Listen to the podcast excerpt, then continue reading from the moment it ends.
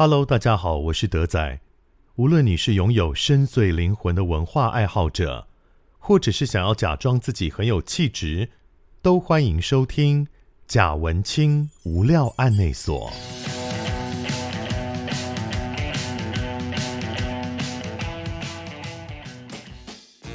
Hello，大家好，欢迎大家来到贾文清无料案内所，我是德仔。那么今天在节目里面。我们为各位邀请到的是一位广播主持人，我们欢迎季杰，你好。嗨，广播大前辈德仔哥好、呃。这就是讲我老而已、啊，没有，何必这样呢？你才大我两岁，但是你的资历真的是非常的厉害，这样子。那你的资历也很，这这样两个人互捧就不没有意义。要跟那个听众朋友跟现场的朋友说，就是我在大学的时候，德仔哥 已经是广播主持人，哦、然后他就到我的课堂上演讲。对，其实因为我有去过季节的节目受访，那我我不确定上次有没有仔细聊这件事情，但我。一直有记得你提过，你有听过我的演讲吗？还是什么的？当然，我常常到呃，可能一些营队啊，或者是也有去过一些大学的课堂演讲、实践啊等等，正大、淡江也有。但是因为你讲的这个年代实在太久远了，二十多年前，那你，你都没有变。你说二十二年前的 时候，是的，二十二年前是一九九九年，差不多。一九九九年我二十二岁。一九九九年，我应该我人还在警察广播电台，因为我是一九九八年到两千年在警广，那个时候就去演讲啊，怎么会？因为因为那时候我还没有，我不觉得我有被。大众认识啊，因为你算是那一个世代当中，你的那时候节目应该也算蛮红的，就是警广晚上的时段嘛。有吗？然后那个大家又是新生代的，然后声音又好听，所以是我们班上的同学找到你这样子，然后你就来。在我们那个时候，我必须要说，跟听众朋友分享，就是跟现场朋友分享，就是。我大学真的不太认真上课，哦、但你的课是我。哎，是哪哪间哪间学校？我是淡江大学，我念资图系哦，所以就其实也跟广播无关。呃，对，也是。淡江大学资图系的为什么会找到我？这就更悬了，因为如果你们是大传或是广电，OK，那你可能比起一般人来说，可能会更注意广播界的大小事嘛，会去有什么新的 DJ，可能会去认识一下，就知道这个人。因为我在警广，我只有第一个月的时候是帮呃前辈代班，然后那是一个带状的节目，礼拜一到礼拜礼拜五的下午这个塞车时间的那一个小时。第一个月之后呢，我就是自己的节目，全部都是块状节目。我有三个块状节目是在周六或周日的下午跟晚上，还有凌晨，各好像是各一个吧。所以因为块状节目嘛，那季杰应该也很理解，其实，在广播圈里面。带状节目的知名度会比较高哦，因为它的每天露出的那个感觉量比较大，而且我们有收听率的时候，如果收听率好的的话，也会把这个功劳归给带状节目的那个主持人。所以那时候我在警广其实是一个我没有觉得有任何道理被广播圈以外的人知道的，所以你们、你们的、你们学校的学生。主动来找我的这样是啊是啊，应该是我们是分组，然后我们要找那个业界的人来演讲。那刚好那一组就是呃，他里面有一个非常喜欢广播的人，所以就邀请了您这样子。那其实我们资图系之前他其实是有录音室哦，专业录音室。只是后来呢，在我进去这一届，他就把它分到别的科系了。对啊，所以还是有一点关系。资讯图书吗？是的，就是图书馆。图书馆对。那为什么要有录音室啊？因为他之前他也学一些影像啊，跟录音的部分试听，嗯、那只是被分到另外一个科系这样。这个真的太悬了，因为这个季杰今天带了当年的二十二年前的照片来给我看，这个太可怕了，很青涩的，哇，好瘦，我的天哪！你你还是一样帅，好吗？哇，我那时候大概我那时候大概六十五公斤，那时候大概六，你不要透露你现在多少，我现在八十五了，没关系，这个没有差，这是青春。哇，对呀，真的不是现在的长相哎！哇，他是谁啊？非常美好的回忆。他是谁？对，对我而言啦，对我而言，真的。那个时候我讲了什么？你大概记得吗？讲那什么东西啊？不记得了，真的不记得。你应该讲广播的生态吧，以及说要怎么样成为那时候我懂个屁，但就觉得你非常的厉害。OK，好，我真的没有想到，在可能我那么年轻的时候就。呃，在年轻的孩子们心中种下一些邪恶的种子，然后导致对方 未未来变成广播主持人。我跟你讲，如果我我之前就在呃今天之前就在想这件事情，就是你到底是哪个时候听到我的演讲？因为如果你是大概近十年听到我讲关于广播这件事情的话，我应该就是会劝大家不要做广播。哦，但是呢，当然今天不是听我讲了，因为季姐现在已经是非常资深的广播主持人，所以我们等下会从你的角度来跟大家分享看看广播世界到底长什么样子哈。那呃，其实我们还到现在还没有能够。认真的介绍一下季节了哈，季节呢，他做广播也，我看网络上写是近二十年的时间，还是超过二十年？近二十年，应该已经二十一、二十二。因为我大四下我就进到台北电台做一个块状的少年节目，哦，所以已经超过二十年的资深广播主持人了。然后你拿过。优良广播少年节目主持人奖，然后呃小金钟的少年节目主持人奖，广播金钟呢也拿过两次少年节目主持人奖，一次少年节目奖跟一次企划编撰奖，入围就超过三十几项，还得过九六年全国大专优秀青年，感觉是一个非常爱国的一个身份。那现在呢，你是在教育，主要在教育电台，对不对？对，其实一直以来，大概这这么呃蛮多年来都是了吧。对，那之前曾经去过中广嘛，嗯、对，就是 Jason 的脚步。嗯、然后那个后来今年在中央广播电台有一个环保生态的节目，潮台湾五乐活深呼吸这个节目嘛，是在央广。哇，好厉害！不过央广找到了，因为央广央广台湾这个听不到，只能透过网络的方式听了。因为央广很特别啊，我不知道大家知不知道这件事情，就是中央广播电台它是不对台湾。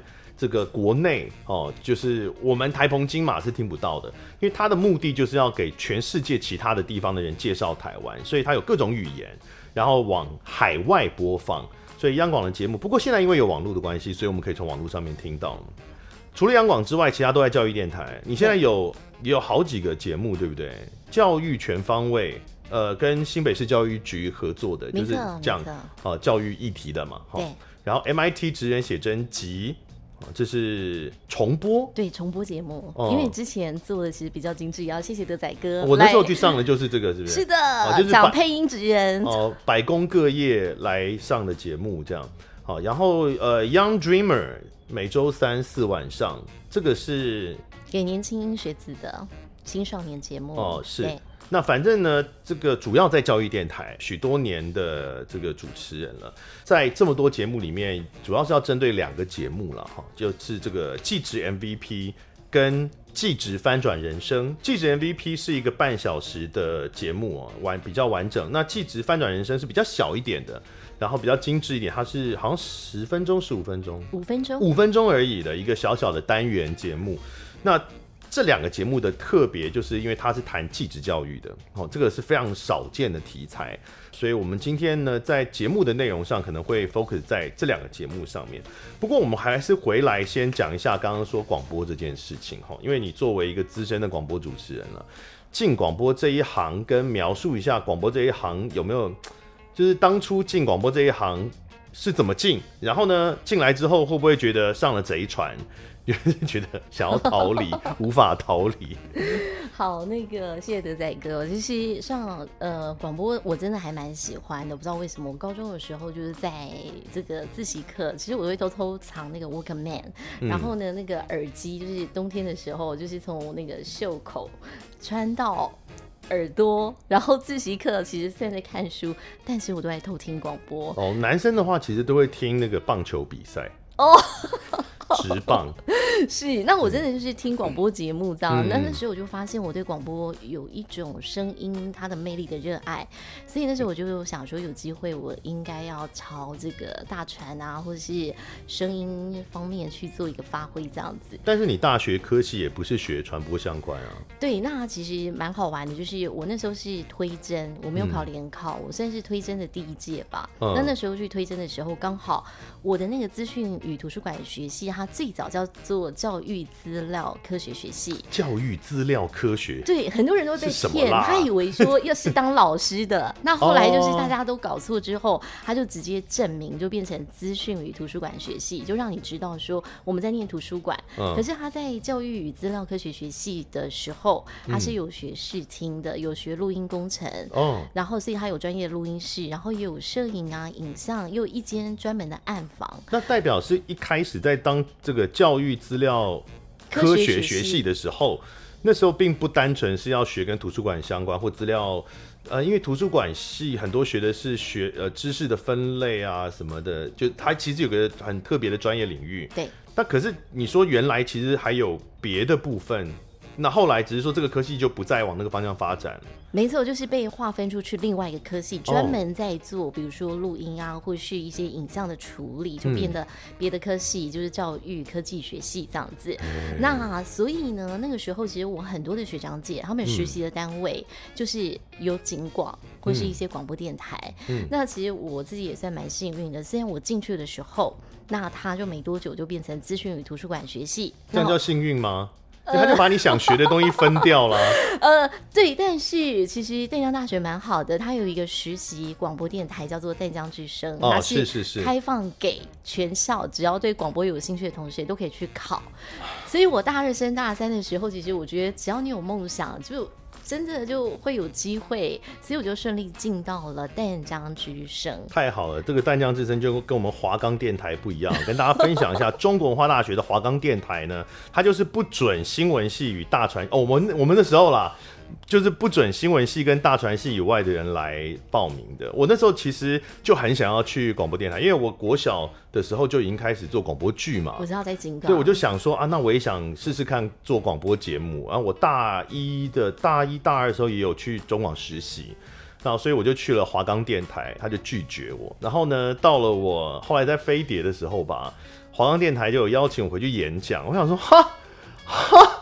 啊，有这一天呐、啊！哇塞，是不是文化文化什么文化大船怎么样？文化新闻，嗨，淡江之声就比较好。你看，它就会让非大船跟这个新闻相关科系还是可以有机会。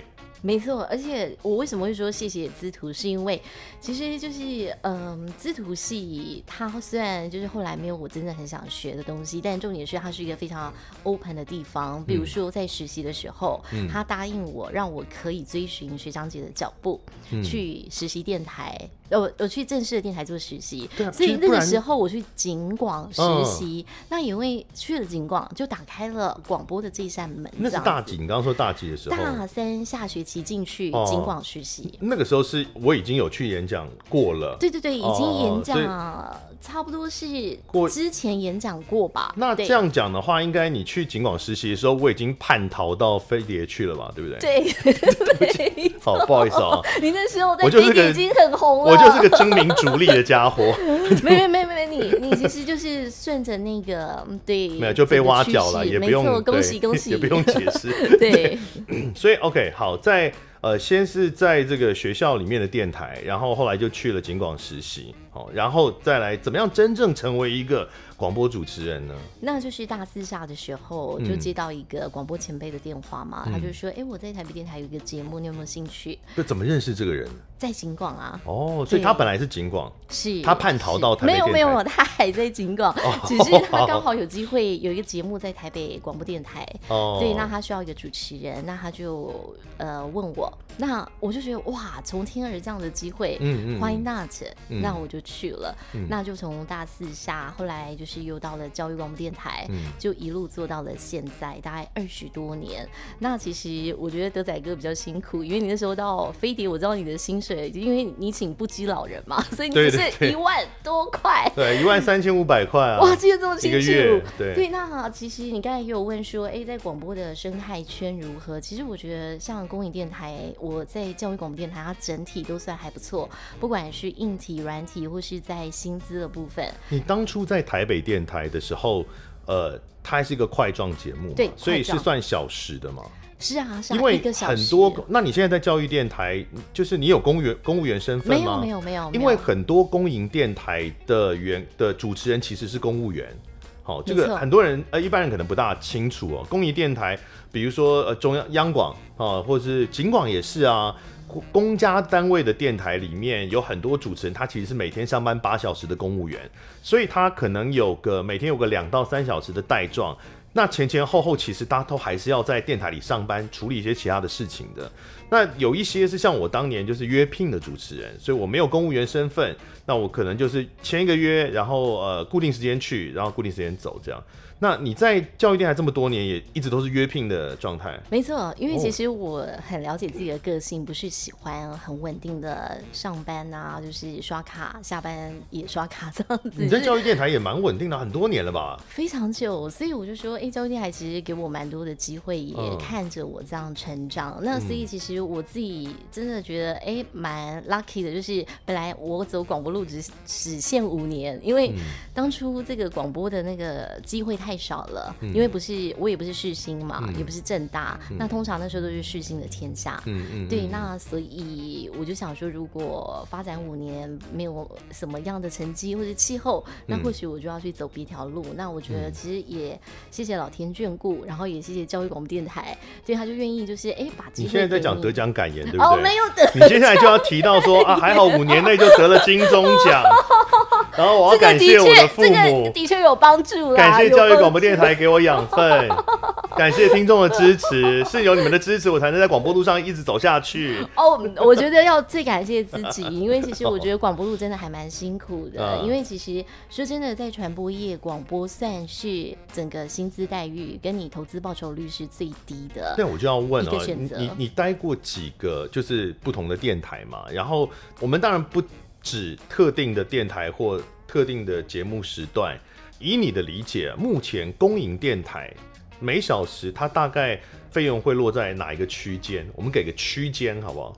其实不同的公营电台它的区间不太一样。对对对，我知道。比如说某个军方的，它一个小时它可能只有几百块哎。嗯。对，然后警广应该也是，因为它是三小时起跳嘛，嗯、所以。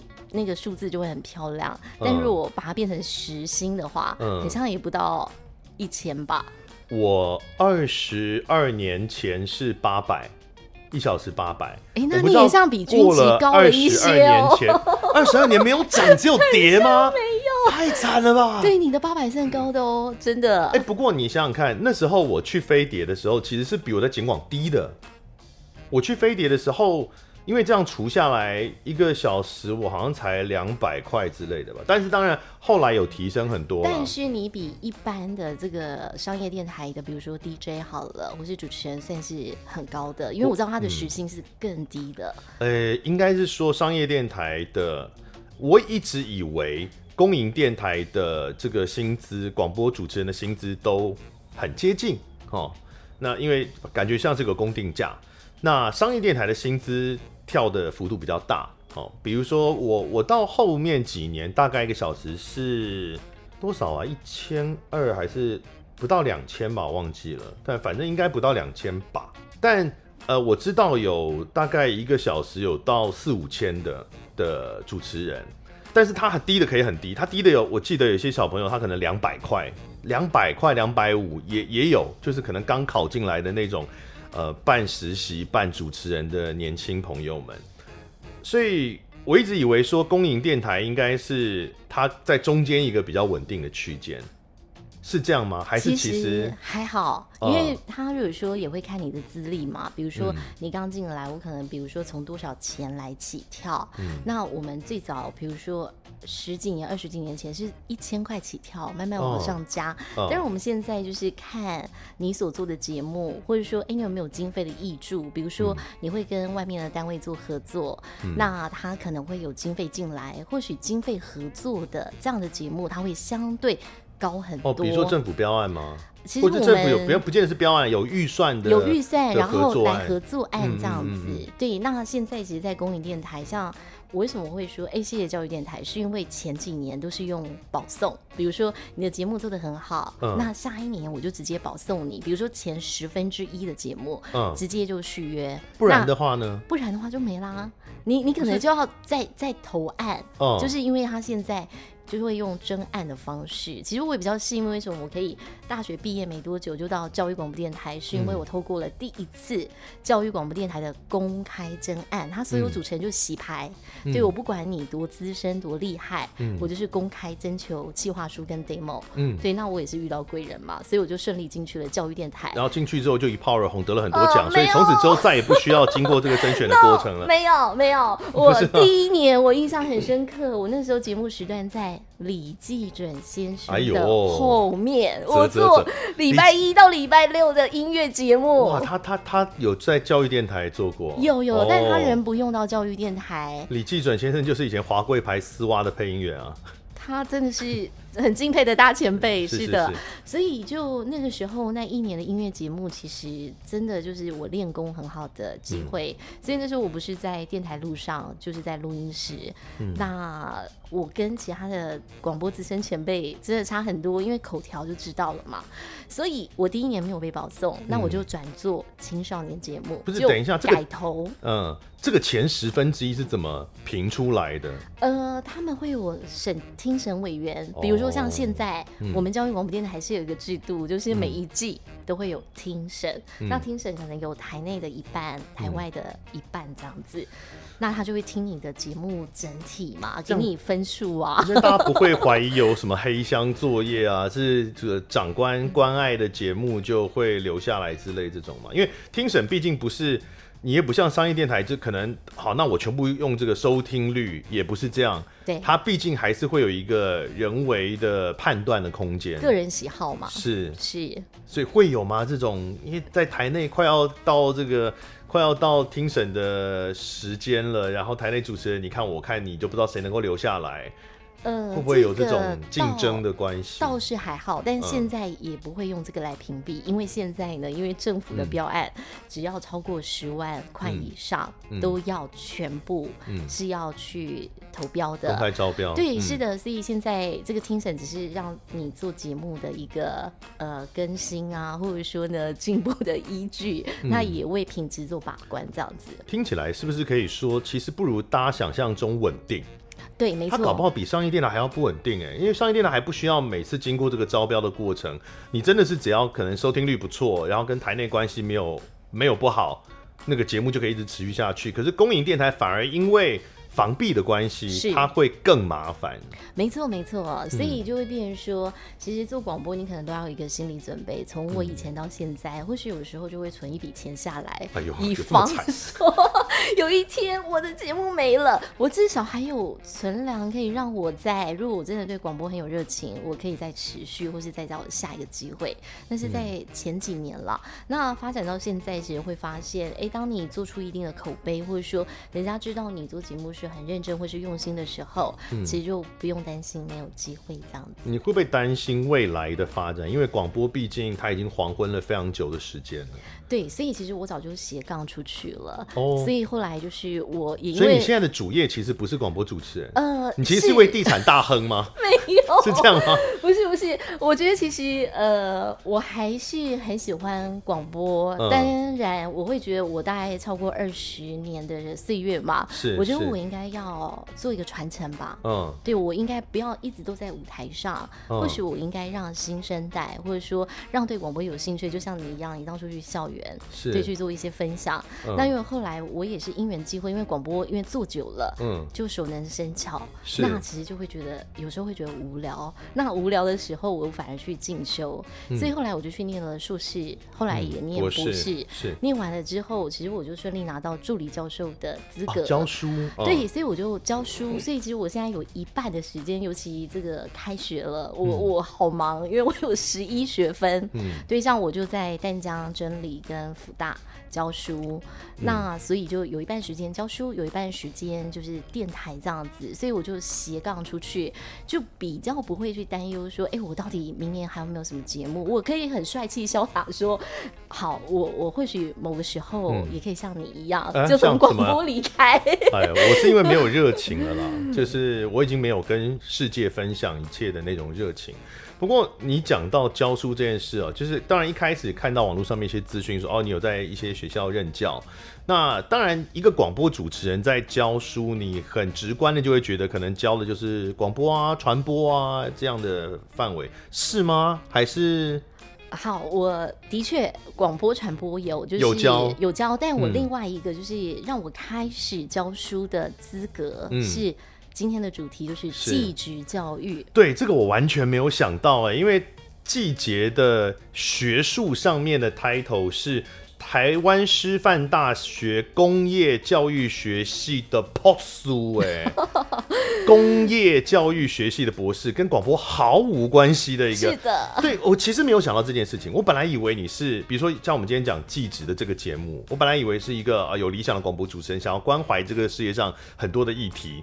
可是其实不只是这样，你的所学跟这件事情相关，是工业教育学系，而且我是完全不了解工业教育学系在干嘛的，当然就会想说到底教什么？哦，我就去看了你们学校的那个课表。哇，你好认真哦！因为真的不知道工业教育要教什么。不是你说如果公民教育，我可以想象要教什么。我是个文组的嘛，政治系的哦，公民教育、数学教育可能都可以想象要教什么。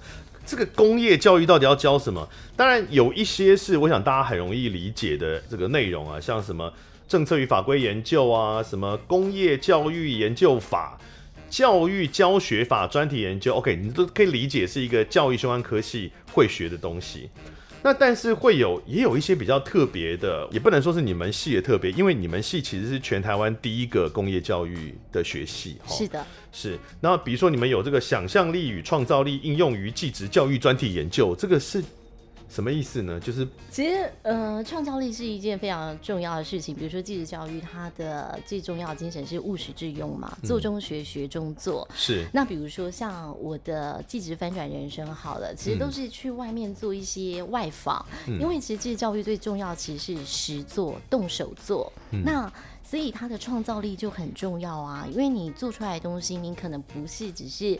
呃，一样画葫芦，你可能要加入你的一些想法，哦、所以创造力是很重要的事。尤其像我们教育部很早就把这个创造力做一个扎根，嗯、尤其在高职端，现在我们都会叫技术型高中啦，因为它证明了。嗯嗯嗯、但是我们平常在说还是会说高职，嗯、那它就会有创造力竞赛，对，嗯、那只是要激发同学们在动手做的时候，也能够去发挥自己的想象力，还有团队合作。那技职教育，因为想象中可能会有很多，就像你讲，它是要动手做的一个领域嘛，就是你可能车床啊什么，你都要你都要自己动手下去做。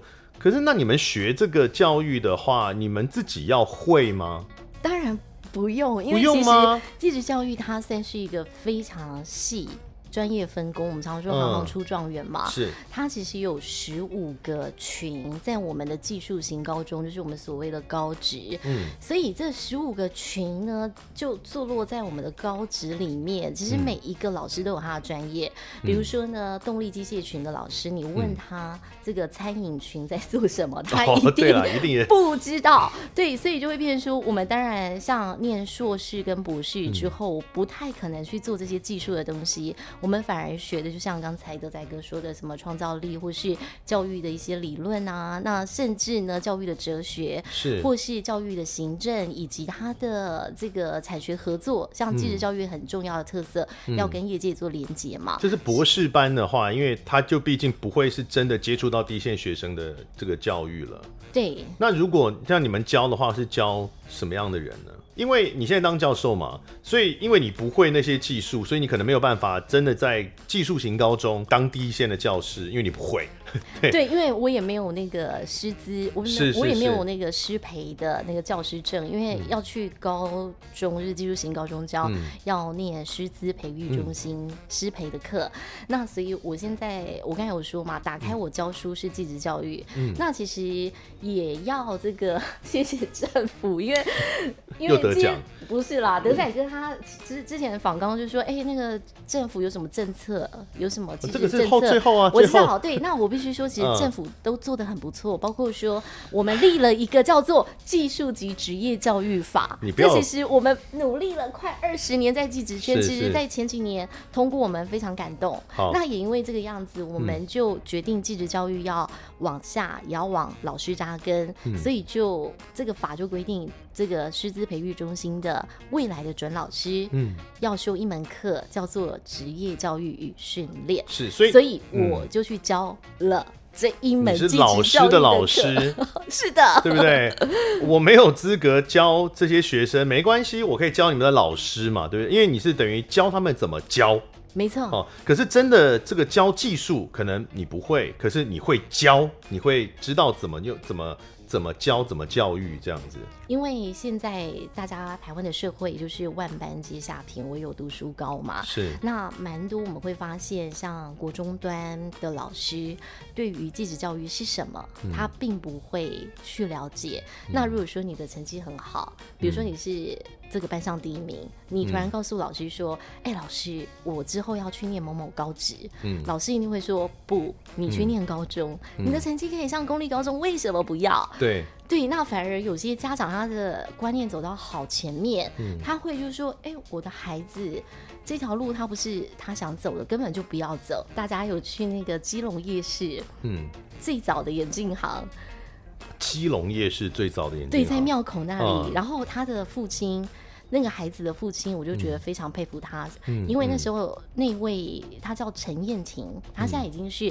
国立台湾科技大学就是现在技职龙头学校的副教授。哎呦，对，那他就很喜欢画画嘛。嗯，可是重点是他那时候的成绩是可以上公立的高中。他的老师就一直说服他家长，包括说服这位陈燕婷说，你就应该要选公立高中，但没有，他留在基隆念二信。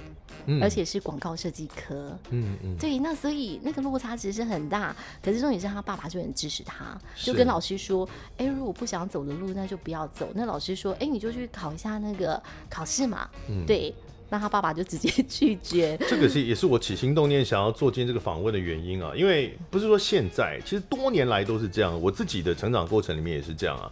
呃，考试的时候，我们那时候我不知道现在啊，也希望有比较好一点。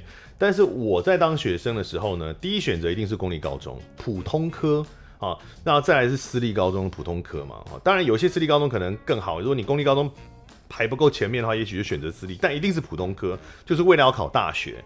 然后如果你高中都考不上，再来是五专啊，去念五专，五专也考不上啊，才念职校，是这这个这样的排序的。所以整个社会对于技职教育的那个评价都是很。很很后段的，就是你要念书，念好大学哦，才能够有出息。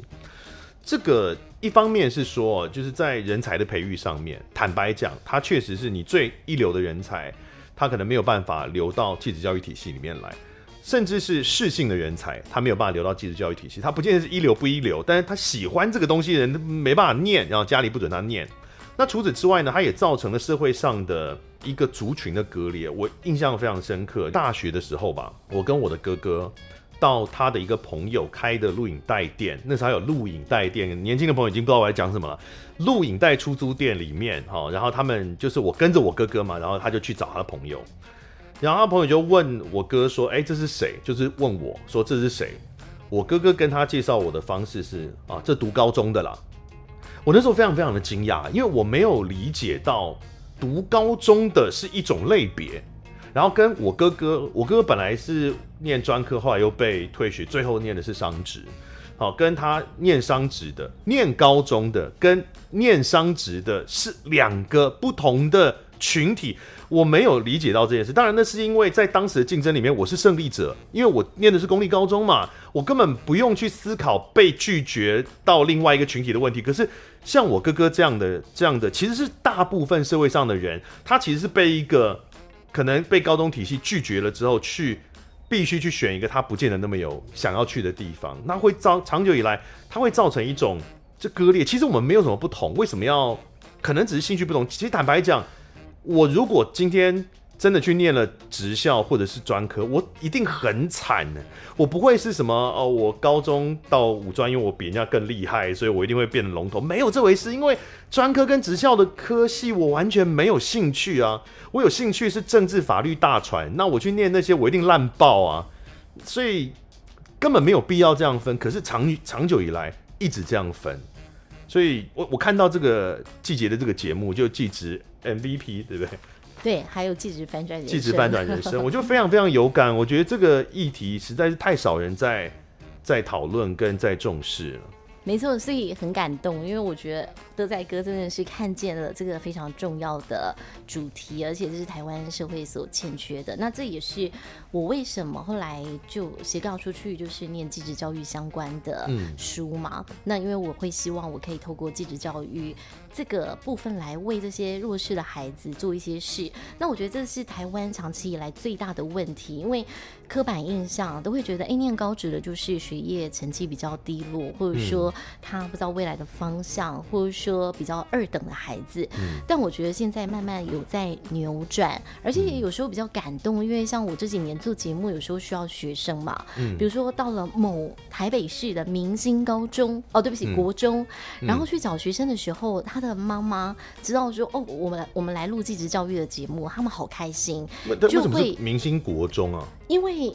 刚好因缘际会，因为现在蛮多的国中都有记忆班，那刚好就是都会坐落在所有的国中里面，让孩子可以，比如说国三的时候去做一个适性的学习。欸、对，现在已经有在做因为我们以前没有嘛。对，对，我们以前特别的班就是一些什么数理资优班之类的，或要么就是音乐班或美术班，没有这种。技职类别的的记忆班，现在有这样的班？有有，那就是变成说，你可能呃在那个学期的时候，你可以做一些学习，然后你可以到邻近的高职来做这个实作体验课程。嗯、那那时候我就听到那个妈妈就觉得说，哎、欸，虽然她是名校的国中，嗯、但是她很支持她的孩子，如果她对技职教育有兴趣，可以走这一条路。所以我比较感动的是，现在家长就是那个刻板的印象有一点翻转，嗯、一点点。但是我觉得还是要、嗯、要很大的努力。对，这也是很佩服家长，因为坦白讲，真的是需要勇气。因为家长一定也知道大环境其实没有那么的友善，所以要放手让孩子这样做，其实我觉得也蛮不容易的。对，那另外也要那个看见寄职的孩子他们的发展，其实也蛮好的。嗯、比如说，现在大学生可能毕业之后。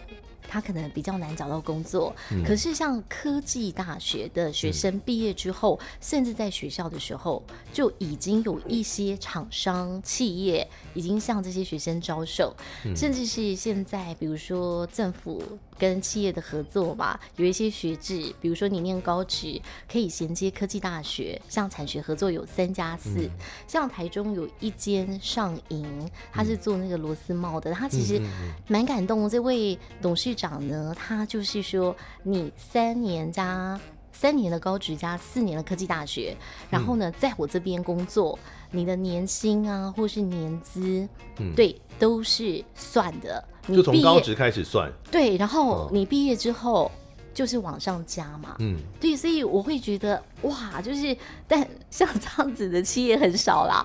但是能够为我们的技职教育一起做努力的企业，我觉得这是很棒，是一个很正向的循环，也会让一些学生如果真的很想学技术或是专精，嗯、他可以学到技术，但是他的学业没有荒废嘛。嗯、然后他又可以在网上念，像现在的技职教育，他的学制是非常丰富，而且他的升学进路是畅通的。嗯、你想念到博士都没问题，甚至是你如果说科技大学念一念。你要去念那个台大啊，嗯、或是国立的一般的好的大学，其实蛮多的学校也会向科技大学的同学招手，因为教授会觉得，哎、欸，科技大学的孩子蛮务实的。嗯，不好意思，我因为我对技职教育体系没有那么理解啊，我一些有一些好奇的问题啊，比如像刚刚讲高职之后他要升科技大学，高职学的东西，他是一定会往技术大学去升的嘛？因为知识可能好像比较好，知识类的比较好理解。哦，就比如我学历史，然后一开始大学学历史，然后可能上面做更高等的研究，哦，在上面博士。技术这件事情，他往科技大学或是在硕博，他是不是就会脱离手作这件事？他会变成一个研究的方向，会是这样吗？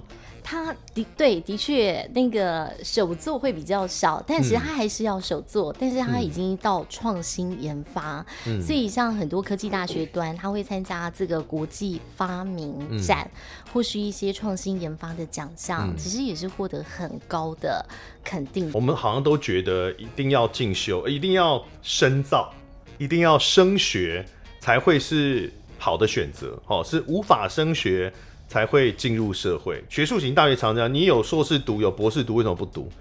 可是我觉得这个在继职教育相当不适用，不见得是要升学、要读硕博，或者是要到科技大学，你才会是一个成功的继职教育的教育结果嘛。没错，比如说你可能念念之后，你已经有一技在身，你想要自己开店，嗯，不行吗？可以呀、啊。嗯、所以我就也认识一个，就是他呃读那个餐饮科在高雄嘛，嗯、然后他为了精进自己的厨艺，然后呢。他就去比了五年的全国技能竞赛，嗯，比到第五年，终于拿下全国金牌，嗯，对。那后来又去参加那个国际技能竞赛，有获选国手。然后回来之后，他就在高雄自己哇，二十岁左右，嗯、自己开家餐厅当老板。嗯、那季洁伊你自己，你看到这些第一线的老师跟学生们，他们是怎么看待？他们现在所接受的，或是身处其中的这个技职教育，是会对自己有一些这么正面的期待的吗？还是像早年一样，他可能只是来混混个文凭之类的感觉？其实必须坦白说，现在的一些比较 top 的高职，嗯，对，比如说在。台北市啊，新北市，嗯、还是会以升学为导向，哦、就是进去的孩子，他还是会想要考好的科技大学，国立科技大学。哦、是的，是。对，所以大部分哦，你不要以为高职学生放学就没事干，嗯、他们要去补习的，嗯，对，因为那个四技二专的那个统测，嗯，也不是那么容易，嗯、对，那所以就会变成说，你要学技术，的确有空间让你。对，那毕竟能够成为比较 top 的技术很厉害的，比如说全国的金银铜牌啊，嗯、甚至出去国外比赛，嗯，其实也没有占太大多数。嗯、那所以在整个的技职教育，我们高职端的现场，其实就要分，比如说有真的就是对未来方向很清楚，对他未来就是要念好的国立科技大学，所以他会努力的在他的学业上来做学习这样子。那有的。很清楚，他就是在技术上很有天分，他也热爱，嗯、他就会朝这个方向走。那当然也有对自己未来的方向，就像前面我们讲的，他不知道自己要干嘛，他的成绩就是比较后面嘛，嗯、所以他就选择了高职念这样子，嗯、也有这样子。那我觉得听起来就是在中间还是有一块很大的空窗的地方，就是对于那些。呃，他没有觉得想要研究学术哦，所以他没有想要继续升科技大学啦、硕博。那他想走技术这一块，可是他又没有真的呃顶尖到可以拿金银铜牌、全国的这个竞赛的这一些人，他还是不容易被看见，或是还是会挺茫然的，就是不知道怎么被肯定，或是被被照顾到这样。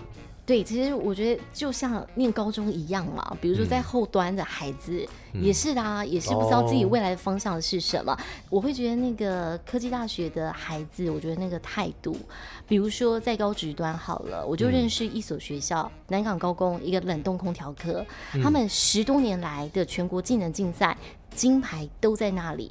可是那个指导的老师，哦、他其实就是选手出身嘛，后来又。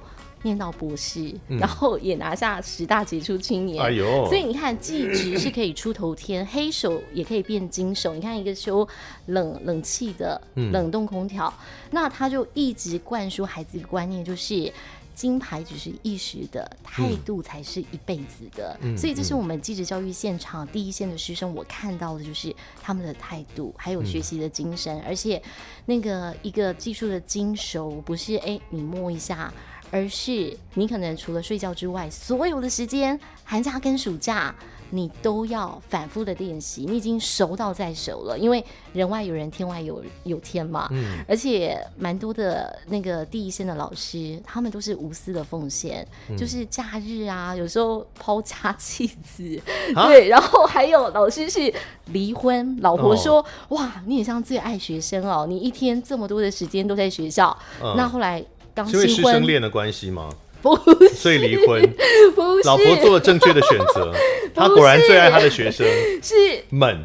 他花太多时间在校园了，所以新婚老婆会受不了。对，就甚至提出离婚这样子。而且你看，那个老师还奉献到得到师铎奖。嗯，对，那所以。那个老师都是非常的热血，学生也非常的热血，就是一种态度了。我觉得那个教学的热情跟学习的热情，在技职教育的现场是看得到的。我之前有一个读五专的，就是呃的朋友，好朋友，他有应该说我高中同学，他也先读过五专。那时候的某一家就不讲名字了。他说呢，他那时候点读五专的时候，就是每天早上到学校就签名之后，所有人就去海边了。Every day，哇，这个我还没有遇过。对，他说他根本就没有在上课啊，老师也不会来啊，每天就。每天早上就是到学校，就大家就签个到之后，就全部去烤肉啊，然后去去海边玩水啊之类。然后他就是过了一学期之后，发现这样不行。他他大一这样玩了一学期，半年之后，他觉得不行不行不行，这个如果照这样搞搞五年的话，他觉得他未来就完蛋了。所以他后来去重考，考到考到我们内内湖高中嘛。对，当然这个不管在哪个教育现场，它一定有它的问题存在嘛。嗯、不过跟大家保证，德仔哥刚才讲的这个例子，在台湾现在的教育市场没没这么夸张，因为。比如说，呃，现在的教学现场老师也很辛苦，他要接受教学评鉴，学校也要接受评鉴。嗯，那你评鉴通过的话，才会有一些奖补助款，才会有一些经费。嗯，那所以说这样子的状况应该是没有了。没有吗？没有那种去学校就是混黑道那种状态了吗？没有吗？每所学校也都会去规范。哦，对对，就是那个在。框架下该有的样子，不像电影里演的那么夸张。没有，没有，没有，所以，所以那个技职教育不能被污名化。所以那个年代不一样了啦。啊，确实是啊，而且我们那个年代会长辈会一直威胁你这件事情啊，就是你看，我还是我是没有真的去读，那可能我就会接收到很多。负面的对于技职教育体系啊，你如果去读高职啊，你可能就是呃每天就是能干嘛？对，就是混黑道，每天就跟小混混道似的。他就可能呃长辈们会一直灌输我们这样的观念。其实没有了，而且现在就是变成说政府也愿意重视继职教育，比如说从马总统到现在蔡总统，是他投资了很多钱，好几亿、嗯、百亿。在技职教育的再造，还有一些政策面的引导，嗯、所以说我们现在在技职教育的现场高职端而已哦，嗯、它的设备都几乎要跟业界做一个同步，是，所以我们这几年在做的有一些设备的更新，甚至呢我们会引进夜师进到学校做协同教学，是，所以其实，在这一块我们尽量的希望跟产业。